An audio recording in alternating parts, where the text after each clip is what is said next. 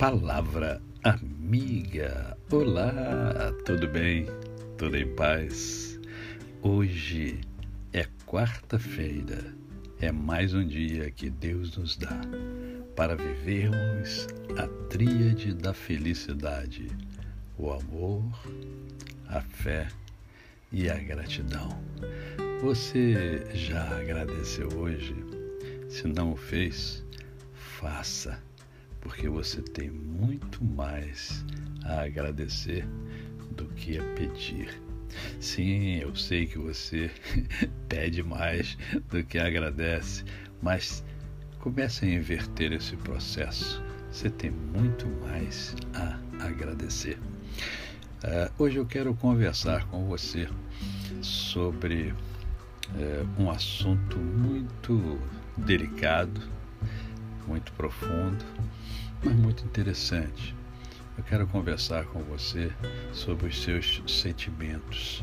E para conversar sobre os seus sentimentos, eu escolhi Provérbios, capítulo de número 17, verso 22, que diz assim: O coração alegre é bom remédio, mas o espírito abatido faz secar os ossos. Há dentro de nós inúmeros sentimentos.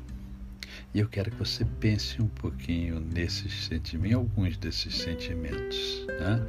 Há dentro de você e dentro de mim há ódio, há amor, há tristeza, há alegria, há nojo, há raiva, há medo, há prazer todos esses sentimentos, eles fazem parte da nossa existência, da nossa personalidade.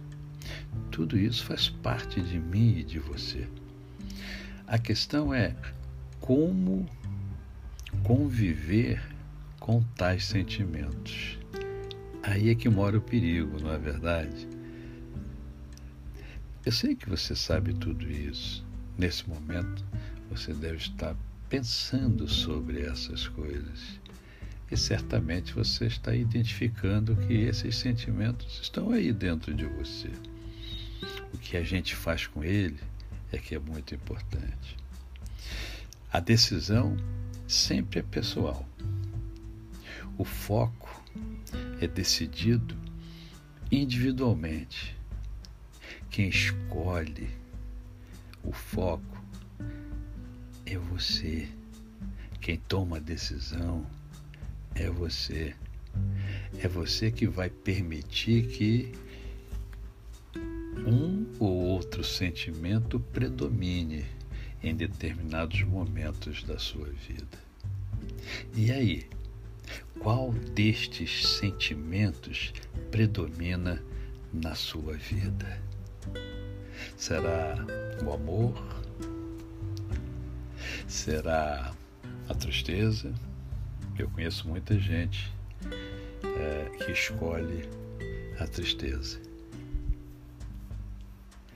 Tem muita gente que escolhe viver em função de vingança, em função, em função de um ódio que foi acumulando, foi guardando dentro de si. A decisão sempre será sua. Quem tem domínio sobre os seus desejos não sou eu. Não é o seu líder religioso, seja ele quem for. Não são os seus pais. É você. Você que tem domínio sobre os seus sentimentos. Então, quem toma a decisão é você. Eu escolho sempre amar. Ah, pastor, mas o senhor não tem momentos de tristeza? Tenho, tenho. Tenho grandes momentos de tristeza. Mas eu escolhi e eu decidi